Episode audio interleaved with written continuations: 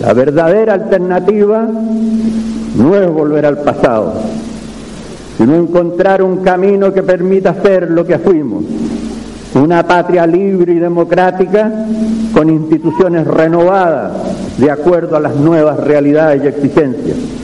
Fundados en estas razones es que venimos en proponer una alternativa para Chile que le permita retornar a la democracia debidamente renovada.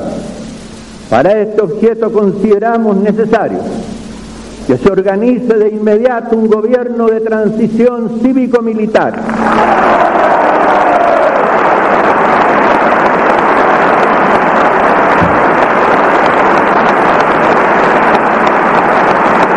cuyos objetivos básicos serán establecer durante un plazo máximo de dos o tres años las condiciones para restañar las heridas del pasado, restablecer la unidad nacional y la paz entre los chilenos, recuperar el pleno ejercicio del régimen democrático y garantizar la seguridad interna y externa de los chilenos.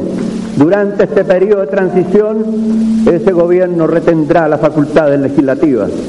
Se constituyó ese gobierno de transición, se elija por votación popular una asamblea constituyente.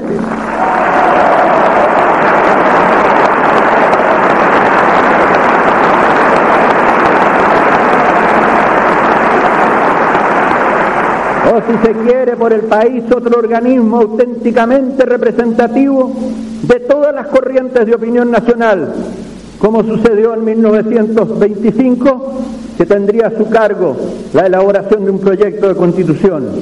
Este proyecto se sometería a plebiscito bajo un sistema que dé absolutas garantías y con opciones claramente definidas y plena libertad de expresión.